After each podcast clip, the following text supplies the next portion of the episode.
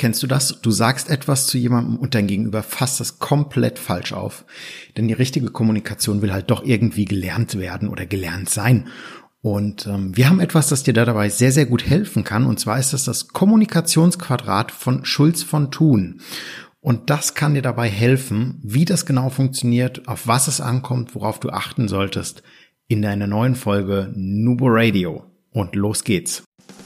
Herzlich willkommen zu Nubo Radio, dem Office 365 Podcast für Unternehmen und Cloudworker. Einmal in der Woche gibt es hier Tipps, Tricks, Use Cases, Tool Updates und spannende Interviews aus der Praxis für die Praxis. Und jetzt viel Spaß bei einer neuen Episode. Ja, ich habe es ja gerade schon angeteasert. Was gucken wir uns heute genau an? Also wir schauen auf das Kommunikationsquadrat von Schulz von Thun und ähm, ja, warum ist Kommunikation eigentlich so wichtig, ist eines unserer Themen.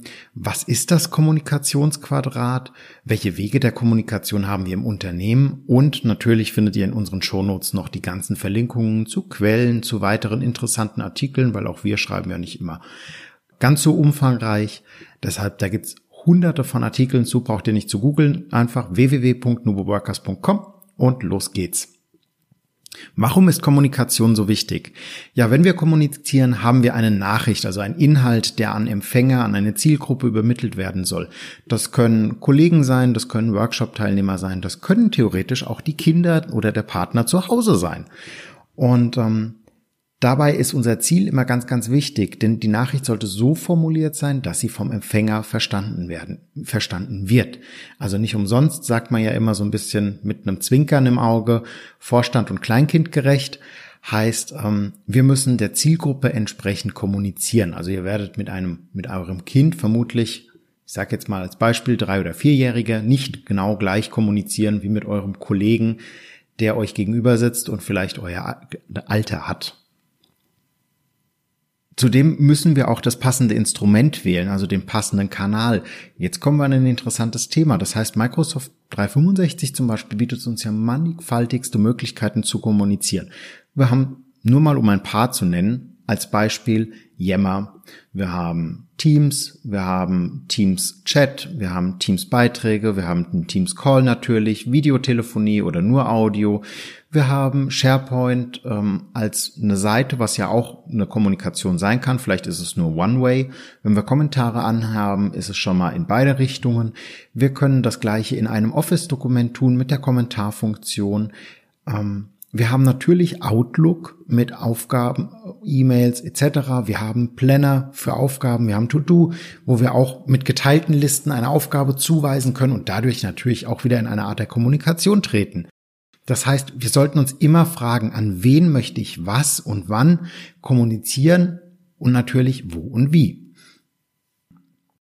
Alle diese Faktoren hängen unweigerlich zusammen und müssen daher bedacht werden. Also ihr solltet da wirklich immer ein Auge drauf werfen oder einen Gedanken dran verschwenden und genau wissen, mit wem ihr kommuniziert. Das ist natürlich jetzt auch nicht immer, wenn man die Person nicht kennt, ganz so einfach.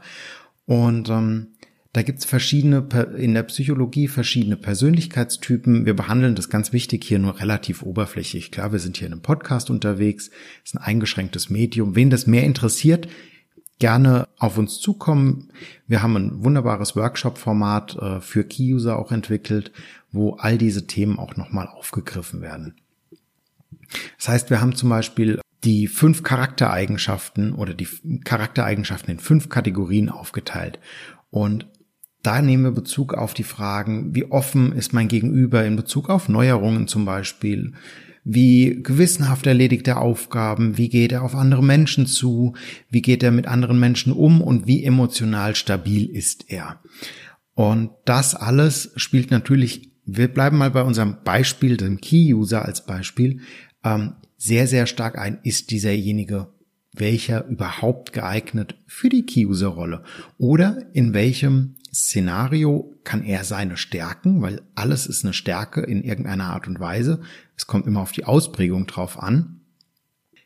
Wie kann er die optimal nutzen? Das heißt, wenn mein Gegenüber offen ist für Neuerungen zum Beispiel, kann es sein, dass es hoch ausgeprägt, also der ist neugierig, interessiert, fantasievoll, erfinderisch Oder ist es eher niedrig, also einseitig, hm, interessiert, vielleicht ein bisschen vorsichtig, bodenständig, kann auch was Gutes sein. Und Marc bewährtes. Ähm, der challenged vielleicht was mit euch. Und äh, Gewissenhaftigkeit wäre das zweite. Die zweite wäre, wie gewissenhaft erledigt er seine Aufgaben. Also ist er super organisiert, zuverlässig, vorausschauend oder doch eher wenn es niedrig ist, unvorsichtig, nachlässig, sprunghaft. Sprunghaftigkeit zum Beispiel kann was Positives sein. Das kann für richtig Vortrieb, für Innovationskraft sorgen. Für wir probieren viele Sachen aus und gucken, wo wir hingehen. Kann aber auch natürlich, wenn es unvorsichtig ist, dazu führen, dass ähm, unfertige Ergebnisse veröffentlicht werden im Unternehmen, ähm, unfertige Lösungen an den Start gehen und so weiter. Also auch hier seht ihr wieder Plus und Minus nah beieinander. Die Extraversion zum Beispiel, also wie gehst du auf andere Menschen zu? Wie geht dein Kollege auf andere Menschen zu? Ist der kontaktfreudig, energetisch? Begeistert der euch? Nimmt er euch aktiv mit oder ist er eher zurückgezogen und ruhig? Kann auch positiv sein wieder. Also auch hier in der Ruhe liegt die Kraft. Derjenige kann vielleicht klar denken, kann einen Prozess sehr, sehr gut umsetzen, verständlich erklären, ähm, überfordert sein Gegenüber vielleicht auch nicht so. Und die vierte Eigenschaft, die Verträglichkeit, auch hier, wie, wie gehen wir mit anderen Menschen um? Wie freundlich sind wir, kooperativ oder mitfühlend? Oder sind wir eher ähm, undankbar, misstrauisch, kalt, streitsüchtig, wobei auch streitsüchtig für das klingt hier immer so negativ, deshalb, äh, ich bin vielleicht auch immer in der Argumentation für die Negativpunkte, aber auch das kann, kann ein sehr, sehr guter Punkt sein, weil jemand, der immer Ja sagt und kooperativ mitzieht und so, der wird euch nie auf einen anderen Gedanken bringen, der wird euch nie vermutlich in eine Richtung lenken, in die ihr gar nicht gedacht hättet, weil der eher mitläuft und er ist ja eher mit Kooperation mit euch dabei. Also in dem Fall, es macht bei allen fünf Eigenschaften die Mischung macht's. Und zum Beispiel wenn wir auf, den, auf die fünfte Kategorie gucken, den Neurozismus, also wie emotional stabil ist jemand, ist, ähm, ja, ist der hoch, also ganz ängstlich, sehr nervös, schnell gekränkt oder ist er wirklich entspannt und zufrieden und locker? Aber jemand, der auch wieder hier zu entspannt ist, um das jetzt mal zu invertieren, was ja eigentlich positiv empfunden wird, da kommt vielleicht auch nicht so viel Vortrieb, weil der ist ja in seinem Flow, es ist alles okay und wenn wir eine Woche später sind, dann sind wir eine Woche später.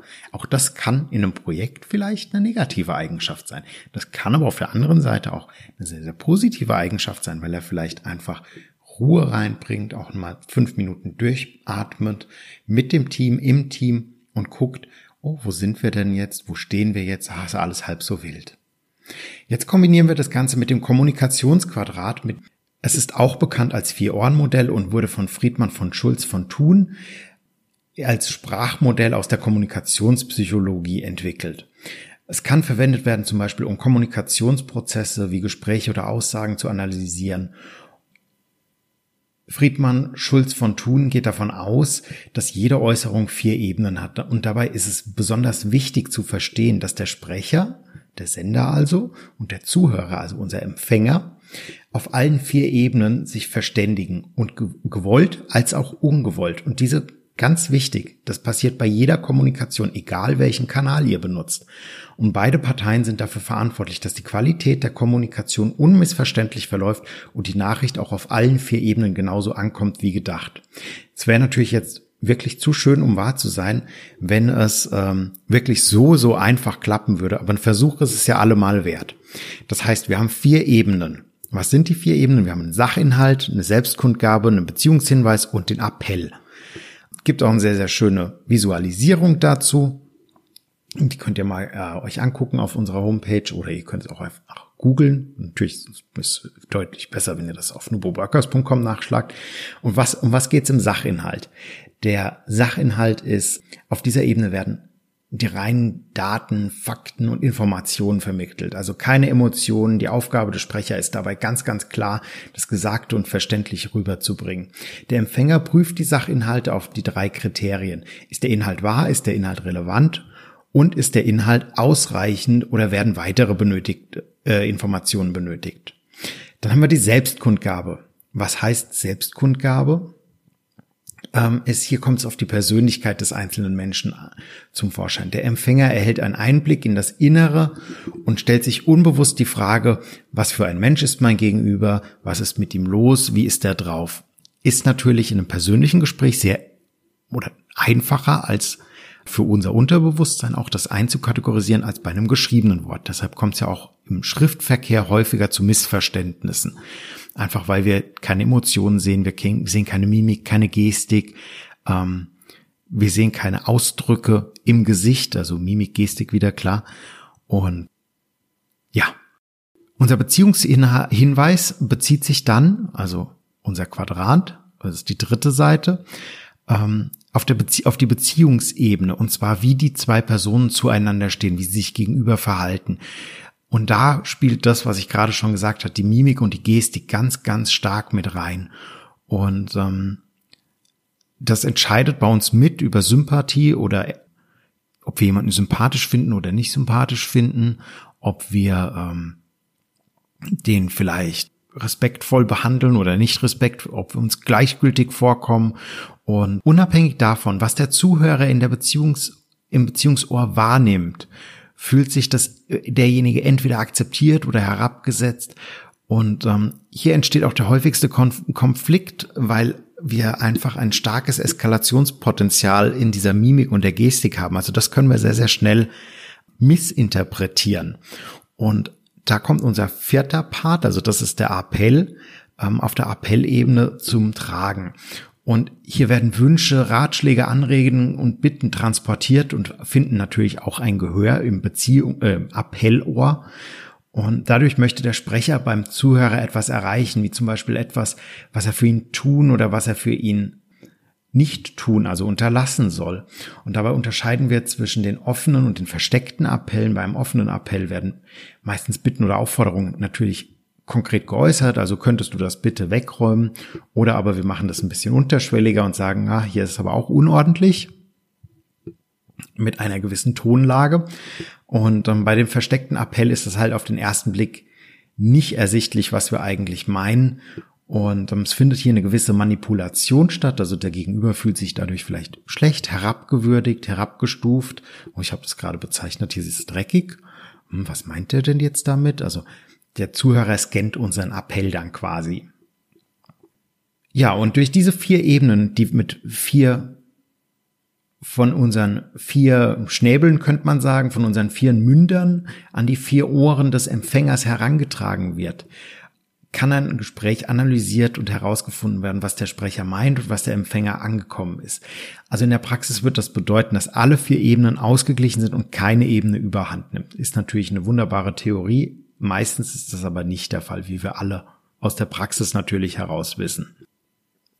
Wenn man sich darüber bewusst ist, was passiert und man sich auch mal die Position vielleicht wechselt, was habe ich jetzt gerade gesagt, was, was ist beim Sender vielleicht angekommen, was wollte ich eigentlich zum Ausdruck bringen, kann ich mir das Leben und meinem Gegenüber deutlich vereinfachen ähm, und für eine klare Kommunikation sorgen. Was könnte uns in Unternehmen in der Kommunikation denn so unterstützen? Also ich habe es ja gerade schon zum Intro oder zum Eingang mal gesagt gehabt, welche Wege der Kommunikation haben wir im Unternehmen?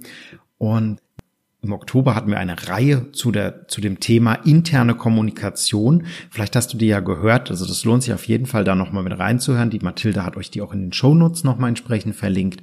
Und ähm, es gibt viele Wege, die uns die moderne Technologie eröffnet. Also zum Beispiel feststeht, dass es guter Kommunikation bedarf, um im Unternehmen voranzukommen. Und auch in deinem Unternehmen können dir Tools wie Microsoft Teams mit Chat, mit Beiträgen, mit Gruppenunterhaltungen, mit ähm, Videokonferenzen, mit äh, Webcasts und Co. Die können dir helfen. Bilder können unterstützen. Gifis können ein Ausdruck äh, deiner Emotion sein, wenn ihr euch gerade nicht real live vor Ort treffen könnt. Man kann mit Dokumenten ein Verständnis schaffen, mit Folien zum Beispiel, mit Prozessen und Co. Man kann die Kamera anmachen in einem Call, damit der andere die Emotionen sieht und vielleicht auch die Gestik ein bisschen wahrnimmt, je nachdem, was für ein Bildausschnitt ihr habt. Ähm, all das kann euch helfen, in den vier Quadranten sauberer zu werden und zu sein. Eine E-Mail zum Beispiel kann für die ähm, formelle Kommunikation zu externen sein für Verträge und Co, was einfach auch äh, offizieller ein bisschen unterwegs ist. Und für die soziale Unternehmenskultur könnte euch jemand zur Verfügung stehen. Aber wie gesagt, interne Kommunikation. Wenn ihr da mehr Interesse dran habt, guckt in die Show Notes. Wir haben euch die Oktoberreihe nochmal verlinkt und äh, hört einfach rein und gebt gerne einmal Feedback dazu.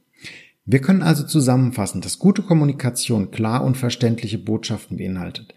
Die Art, diese Botschaften zu vermitteln, ist sehr, sehr vielfältig und erfordert Kreativität, Geduld, Verständnis und Zielsetzung und natürlich auch das Bild. Also wir haben, wir können uns das immer wieder in Erinnerung rufen. Vier, die vier Quadranten. Das heißt, wir haben einen Sachinhalt, wir haben eine Selbstkundgabe, einen Beziehungshinweis und einen Appell. Und ähm, ja, wenn du mehr zum Thema Kommunikation, wenn ihr mehr zum Thema Kommunikation im Unternehmen wissen möchtet, euch das interessiert, auch die Folie, die ich anfangs angeteasert habe, sprecht uns entweder an oder aber wir haben den Kurs mittlerweile auch als äh, Online-Kurs zur Verfügung gestellt. Den findest du auch über www.nuboworkers.com und da erfährst du nochmal ein bisschen mehr über die menschlichen Eigenschaften, wie die in einem Unternehmen eingesetzt werden können für einen Key-User, mit dem Key-User, auf was ein Key-User achten sollte und wir freuen uns drauf, ähm, wenn du uns ein kurzes Feedback gibst zu dieser Episode, vielleicht einen Themenvorschlag für eine neue Episode oder dich als Interviewpartner anbietest. Äh, immer wieder gerne per E-Mail oder aber auch über unsere Homepage oder Social Media, Instagram, LinkedIn, Xing, Twitter, wo auch immer. Wir freuen uns von dir zu hören. Und immer schön dran denken, Collaboration beginnt im Kopf und nicht mit Technik. Du möchtest noch einmal mehr Details zur Folge, willst uns eine Frage stellen oder aber einfach in Kontakt treten, um dich als Interviewpartner vorzustellen? Kein Problem, auf www.nuboworkers.com findest du Insights zu Nubo Radio, als auch unsere Kontaktdaten und die Social Media Plattform. Viel Spaß beim Klicken!